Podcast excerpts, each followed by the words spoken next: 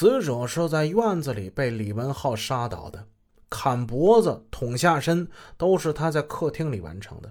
同时，他还指挥着李慧一道伪造了现场，并安排了李慧做伪证。这是李文浩罪行最严重、罪过最大的一版口供。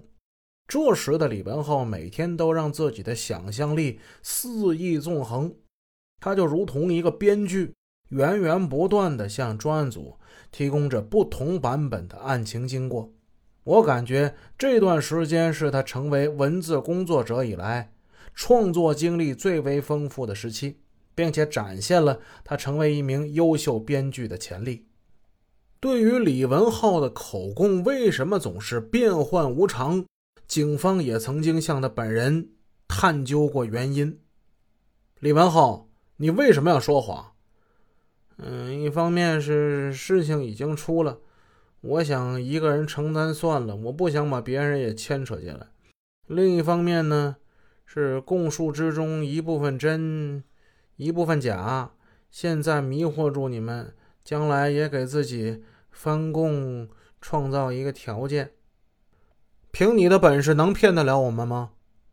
说说吧，不想把谁牵扯到本案里来。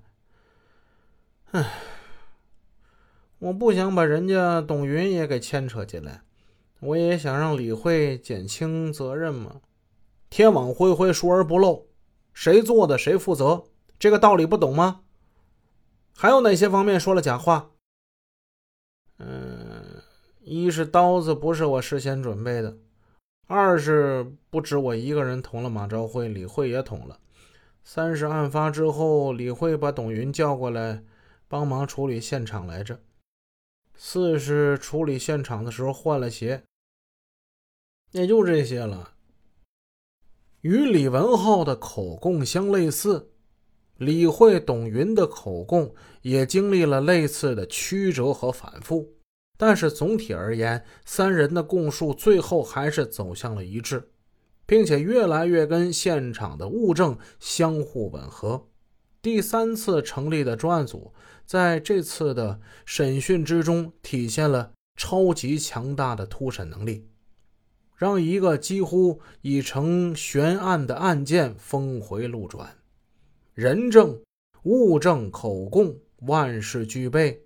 只欠移送检察机关起诉了，法院判刑了。但让人不解的是，上述三人为何招供？我无法当面求证，是刑讯逼供，没有证据。不过在铁窗之外的自由天地，李文涛说他作为证人，却遭遇了暴力取证。在二零一三年十二月，央视的《法治在线》栏目来义城采访马朝辉被杀案，在李文涛的父母家里，一家人痛哭失声，断断续续地向前来采访的记者讲述了他们遭受逼供的经历。前文已经叙述过，二零零三年十月二日案发当晚，李文浩跟李慧。是在李文浩的哥哥李文涛家吃了晚饭。李文涛曾经当着我的面对天发誓，那天晚上的真实情况是，李文浩跟李慧在他的两次催促之下，于晚上十点半才离开他家的。